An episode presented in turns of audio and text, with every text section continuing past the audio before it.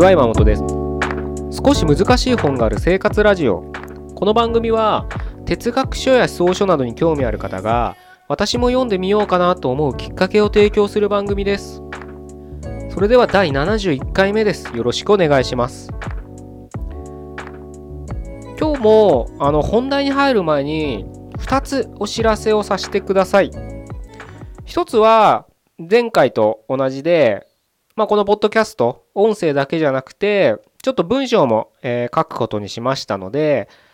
まあ、そのお知らせですね。で、文章は、この音声を上げてるホームページにアップしてますので、まあ、もし、ちょっと文章も読んでみたいなって思う方がいらっしゃれば、うん、そちらの方を読んでいただければなと。で、すごく短い文章にしてますので、まあ、手軽に読むにはね、あのちょうどいいかなと思いますので、そちらもぜひ一緒に楽しんでいただければなというふうに思います。で、もう一個はですね、あの、セミナーの告知です。えー、セミナーを今月28日の日曜日にやります。で、場所は渋谷です。で、時間は、まあ、13時半ぐらいを予定してます。で、何を話すかっていうのは、ちゃんと決まったら、あの、PDF みたいな形で、あの、ご案内しますので、あの、楽しみにね、あの、興味ある方は楽しみに待っていただければなというふうに思うんですけれど、大体大枠は決まってて、まあ、やっぱ読書に関することをお話ししたいなというふうに思っております。って言って全然違うことになったら申し訳ないんですけど まあ一応僕の今の段階では、うん、読書っていうのがベースにあって、そこから、うん、派生するような内容をお話しできればなというふうに考えてますので、まあきちんとちょっと内容の方を詰めたらですね、あの、ご案内するときには、まあ、こういった話しますよみたいな形であのご連絡できるかと思いますので、まあ、もし28日日曜日ですのでね、まあお仕事の人もいるかもしれないですけど、あその日空いてるよとかね。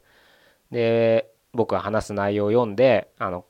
書きますので、読んで、ちょっと興味ある方がいらっしゃれば、まあぜひね、来ていただいてね、楽しんでいただければ。あの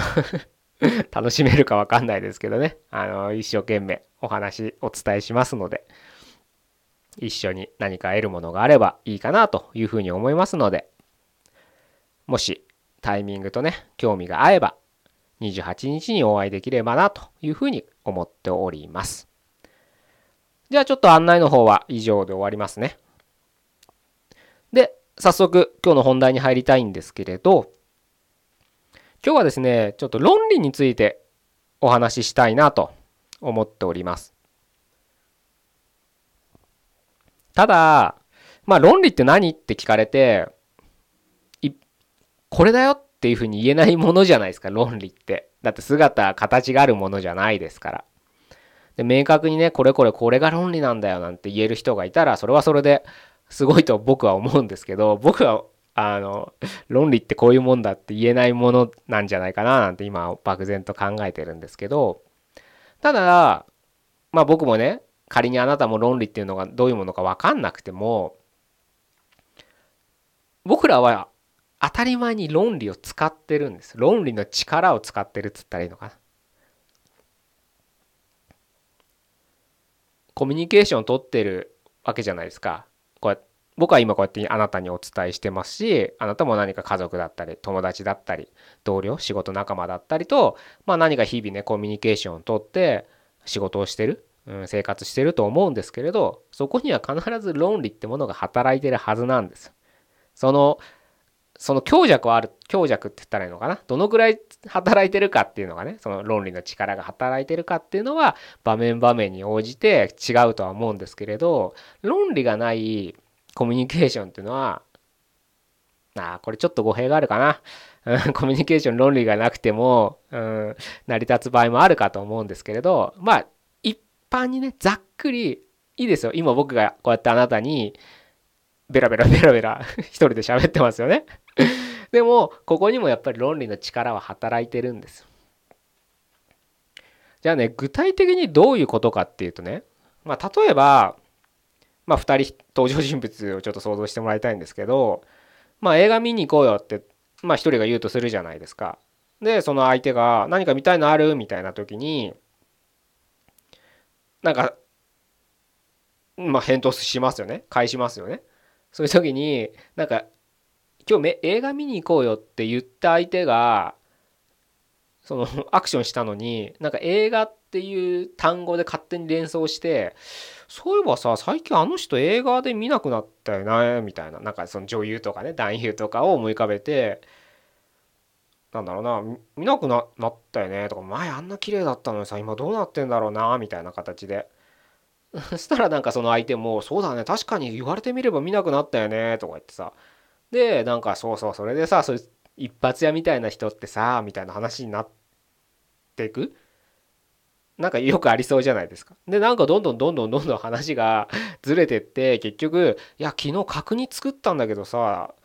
あの角煮ってどうやったらうまく作れんのかなみたいなさ話になっちゃって。で結局質問された方は「えだからさもう角煮もいいけどさ今日映画行くとどうなの?」みたいな話になって。しびれを切らしてね「あそっか」とか。まあでも今日天気もいいしさ映画館じゃなくてなんかもっと外でさとか海とか行こうよみたいな話になる。これまあなんか今バーッと適当に喋りましたけどこれってまあ単なる思いつきで会話してますよね。だから日常会話って言えるかもしれない。ただの思いつきなんですよ。パラパラパラ。なんかその拾ったキーワードでどんどんどんどん話がずれてく。まあこれは本当ね思いつきなんです。思いつきの会話でここには論理があるかないかって言われたらないんです。逆にじゃあ論理ってどういう論理がねきちんとしてるものってどういうものかっていうとまあすごくね よく例に出されるんで読んだことある人もいるかもしれないですけど例えば全ての生物はいつか死ぬ。そして山本は生物である。つまり故にかな。故に山本はいつか死ぬっていうの。この3文があったとしたら今話した3文はすごく論理がきちんと働いてる文章なんです。だってちゃんと理解できますよね。ああ生物はいつかは死ぬんだっつって。で山本も生物なんだっつって。じゃあ山本もいつか死ぬよねって。どこにもそのさっきみたいに海行こうよからいきなし確認の話になってないじゃないですか。きちんと内容がそれそれずっつったらおかしいですけどね。理にかなってるって言ったらいいのかな。ちゃんとまあ階段を上ってるって言ったらいいのかな。つながってるって言ったらいいのかな。うんきちんと。これが論理なんですよ。まあねこんなね堅苦しい文章をなんかあの日常会話でするかどうか別としてよくね、まあ、仕事で多いと思うんですけど、まあ、メールで仕事してる人も多いと思いますし、まあ、あの対面でねあ何か伝えなきゃいけないような仕事であればあのお話ししながらお喋りながら何か仕事をする人がいるかと思うんですけど何言ってんだこいつみたいな人やり取りってよくありますよね仕事で。まあそれはねあの質問してる相手とか相手がその仕事内容をまだ理解してないから突拍子もないことを言ってるってケースはたあの新人とかねそういう人とメールのやり取りとかしたりまだあその会社に入りたての人とねあの何かやり取りすると、うん、まだ分かってないことが多いですからねやっぱそういう人は。それはしょうがないんですけどだから少しあのな何みたいな文章とかねやり取りするケースあるかと思うんですけどそういった場合じゃなくてほんと普通にメールとか話してる内容が何言ってんのこいつみたいな。人いますよね。文章が下手くそって言ったらいいのかな。何が言いたいのこの人みたいな。そういう人はね論理の力がねだ文章が下手っても言えますけどまあ今回の文脈で言えば論理が働いてないんですよそれは。だから相手に伝わらないんです。相手に伝わらないとか何言ってんのこいつ。何が言いたいのみたいになっちゃうんで 多分ね絶対そういう人1人や2人もいるいると思いますし仮に自分でねなんか人に何て説明したらいいのか分かんないんだよねとか伝えるの苦手でさっていう人は結構ねその、まあ、まとめる能力って言ってもいいんですけれどねそういった、まあ、論理っていうのを少し勉強するとそこら辺は相手に伝えやすいにはどうし伝えやすくするにはどうしたらいいかみたいなのはちょっと改善するような気はしますね。だからねまたさっきの例に戻りますけどなぜ相手に伝わらないのかって言ったら映画に行こうよって言ったのに最後確認の話とかになってるんです。ましてやもう海行こうとかなんかどちらかってるんです。それじゃなんかわけわかんないじゃないそんな文章書かれたら。えー、で、こいつは何、俺に何をしてほしいのってなっちゃうじゃないですか。仕事でそんなメール受け取ったら。これこれお願いします。なぜならのなぜならが意味わかんないみたいな。まあお願いしますって最初に言ってたらそれはわかるかもしれないんですけど、最初からなんかわけわかんない、なんか日記みたいになっちゃって。こういうことをお客さんから言われて、ああだ、こうだ、あの言われてこういうふうに回答したんですけどそうじゃなくてこうなんのででなんかつらつらつらつらなんかよくわかんない文章だけ送ってきてよろしくお願いします。いやだから何これ？みたいな。そんなお前のわけわかんない。メールをね読む読むっていうか対応するほど暇じゃねえんだよ。みたいな経験ってね多分仕事されてる方ならね毎日のように経験されてると思うんです。それがまさに映画行こうって言ったらなんか最後確認の話になって結局海に行くみたいなねわけわかんないことになってるんです。でもさっき言ったね全ての生物はいつか死ぬ山本は生物であるつまり山本はいつか死ぬみたいなすごく面白くはないですけれどきちんとこういうふうに順序立てて話してくれたら伝わるんですちゃんと。これこれこれがこういうことをしてほしいです。なぜならばこういう理由ですからであなたの部署がそれにを対応するリソースはあなたの部署にありますのでこれこれの対応をいついつまでにお願いしますって言ったら そのなんで俺がやんなきゃいけないんだって思うかもしれないですけど だってそれがあなたの仕事だからって言われてるんだからやるしかないですよね。ちゃんと伝わ伝わってるんです。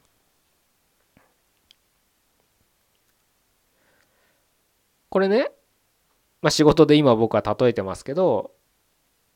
コミュニケーション取る場合はまあただの無駄話だったらいいですよ、まあ、さっきの映画の話とか海行こうは、まあ、ただの日常会話でねあそんなに考えることもないのかもしれないですけど、まあ、論理ってでも自然と働きますからね。なんかそんなあっちゃこっちゃね的を得ないような会話を進めるようなやつとはあんまり付き合わない方がいいんじゃないかって僕がそのまあ、仮に娘だったらね 娘の彼氏がそんなやつだったらそんなやつはすぐ別れなさいって言っちゃうかもしれないですけど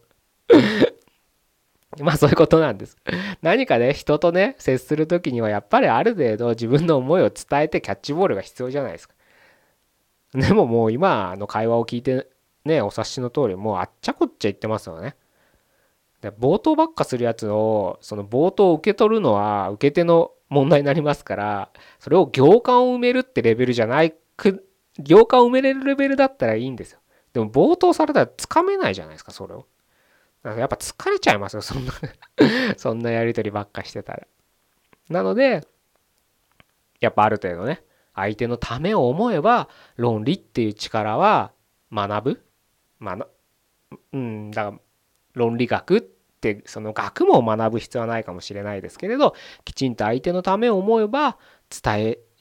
たい？伝え、うん、相手が読みやすい理解できるように書く？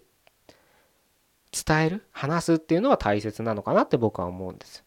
だから逆にねその気持ちさえあれば相手のためっていうふうに思えばそんな論理学なんて学ばなくたってあのきちんとその力は働くようになってますから。それをね意識していただくだけで全然違うのかなというふうに僕は思うんですね。まあ一例ですけど何でもいいです日常会話でも仕事でもまず、どういったところに気をつけたらいいかっていう、もう本当一例ですけど、まず自分がしてもらいたいこととか、自分の主張をまず先に言った方がいいですよ。あの、英語とか、ヨーロッパ言語をお話、語、あの喋れる人だったら多分違和感ないかと思うんですけど、彼らはまず言う、あの、意見を言いますよね。で、あの、英語で論文とか書いたことある人とかだったら、論文の書き方がまずそうなってますよね。まず主題があるじゃないですか。で、その内容を書いて、で、最後また結ぶみたいな感じじゃないですか。まあ日本語もそうですけどね。ただ日本語のスピーチで考えたら日本語って最後で結ぶのがなんか美徳みたいなとこあるじゃないですか。結婚式とかそうじゃないですか なんか新郎新婦とはなんたらかんたら、まあ、最初お日柄もよくから入ってお集まりの親戚の皆さんもおめでとうございますとか新郎新婦とはこれこれあれでとか学生時代こういうことしてなんとかかんとかででなんかよくわかんない会話して最後おめでとうございますって最後結ぶじゃないですか だからまあそれはそれで日本的でいいんですけど何かでちゃんと伝えたい場合にはじゃあ先にちゃんとおめでとうございますって言ってそれからまたエピソード言ってで最後またおめでとうございますって結んだ方が相手の印象は変わるってことです。なんかでサンドイッチしなさいってことです。まあそういったねスピーチとかだったらまだうんいいんですけどまあ仕事特にまあ何回かね前にも言いましたけど僕らが今生きてるこの社会においてはすぐ結果を求められる社会ですからそれがね個人的に嫌だろうがしょうがないんですもうそういう社会に自分が属しちゃってるわけですから。だったら、まあ、ある程度ねその中で臨機応変にやっていかなきゃいけないって時にやっぱりどうでもいい。ねメール1往復で終わるものをね2往復も3往復もうしたくないじゃないですか。自分だって暇じゃないですし定時で帰りたいですよね。だからやっぱそういう時にはもうきちんともうまとめるバシッと。そしたらもう2往復も3往復もしないで1回のやり取りで終わればそれだけ時間は節約できますよね。そしたらその節約した時間で遊ぶ人は遊べばいいですし勉強する人は勉強すればいいですし僕がおすすめするのは哲学書を読みましょうですけどそういった本を読むだってやっぱ時間はね必要なのでそういったところで節約できるんですよね。ぜひねそういったちょっと小さな積み重ねが人生の質の大きな違いとなって現れると思いますので人間活動をする上でコミュニケーションする上で論理っていうのはかもう欠かせないものですから絶対に。それをね意識していただければなというふうに思って今日はこういう話をさせていただきました。あのまたちょっと冒頭のお知らせに戻っちゃいますけど、まあ、今日の内容は以上なんですけどね論理の話に関しては以上なんですけど、まあ、冒頭の話に戻りますけどセミナーを28日やりますのでね。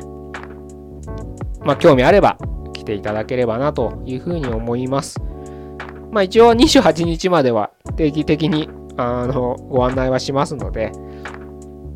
まあ、毎日ね、聞いてる人の方が少ないと思うので たまに聞く人もいると思うので、一応28日、うん、渋谷でセミナーやりますので、もし来れる方がいらっしゃったらお会いしたいなと思っております。じゃあ今日は以上です。71回目でした。ここまでどうもありがとうございました。